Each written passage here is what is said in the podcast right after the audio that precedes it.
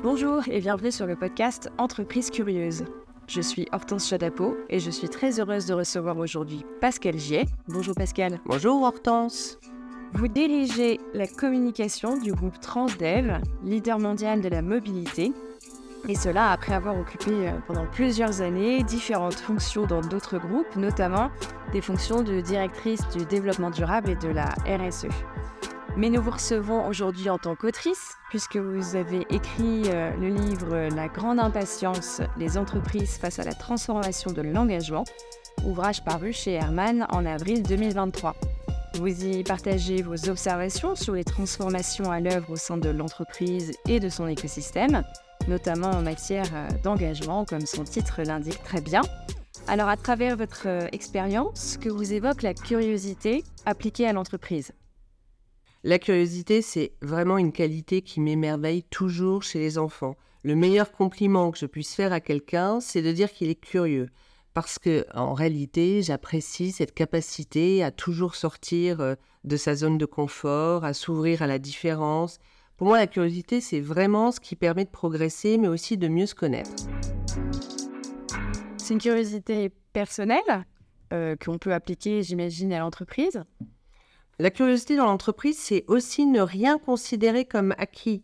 C'est explorer euh, des manières de faire euh, différemment. Innover, mais pas seulement en matière de produits et de services, mais aussi en matière d'organisation. Ce qui me frappe, c'est qu'on affiche aujourd'hui une volonté de manager par les valeurs, mais on assiste triomphe de la gouvernance par les nombres, à la multiplication des indicateurs. Or, tout n'est pas quantifiable. La créativité ne l'est pas, ni la curiosité précisément, euh, euh, ni euh, évidemment l'intuition qui précède la curiosité. Dans les recrutements en entreprise, il y a aussi une tendance à aller vers ce qui nous ressemble, à, se sécuriser en ayant recours à certains types de profils. Et en matière de diversité, on parle beaucoup de pourcentage au lieu d'évoquer l'altérité et le, vivre ensemble. Donc pour moi, il faut rester curieux en, entreprise parce que c'est la seule manière d'éviter de s'enfermer. C'est la meilleure arme contre euh, tous les systématismes qui conduisent euh, à la défiance. Vous évoquez ce biais qu'on retrouve en souvent euh, dans les entreprises pour des, certains dirigeants de s'entourer uniquement de personnes qui leur ressemblent. Un autre biais euh, qui aussi est fréquent, qui est celui de se sécuriser par de multiples euh, reportings. Comment éviter ces écueils qu'on pourrait qualifier d'anticuriosité? En fait, la, cohésion sociale, hein, que ce soit dans l'entreprise ou en général, c'est à la fois piloté par la différence, ce qui amène l'innovation, et par la ressemblance, ce qui permet de construire une culture commune.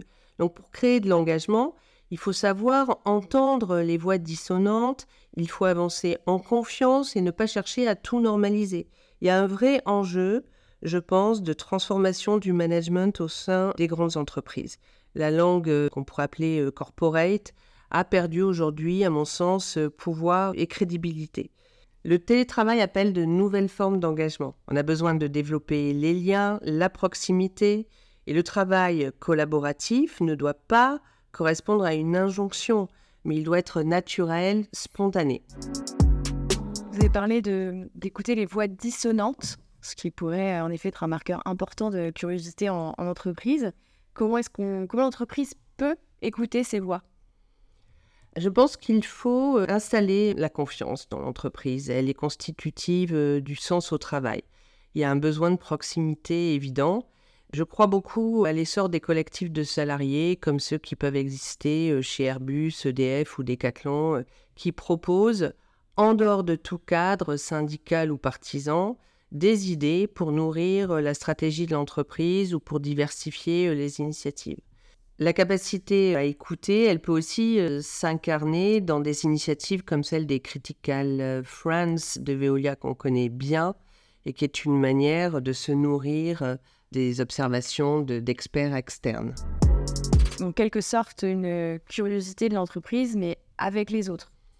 Oui, que l'on retrouve dans les collectifs d'entreprises qui cherchent ensemble à avoir plus d'impact, comme par exemple le collectif pour une économie plus inclusive. L'entreprise a un rôle de plus en plus important à jouer vis-à-vis de l'extérieur et les citoyens attendent qu'elle mette son amplitude économique au service de la collectivité. Il faut donc euh, initier des actions qui s'inscrivent dans la durée. On voyait dès 1972 Antoine Ribou euh, parler de projet économique et social de l'entreprise et on voit bien que c'est devenu l'ADN de Danone.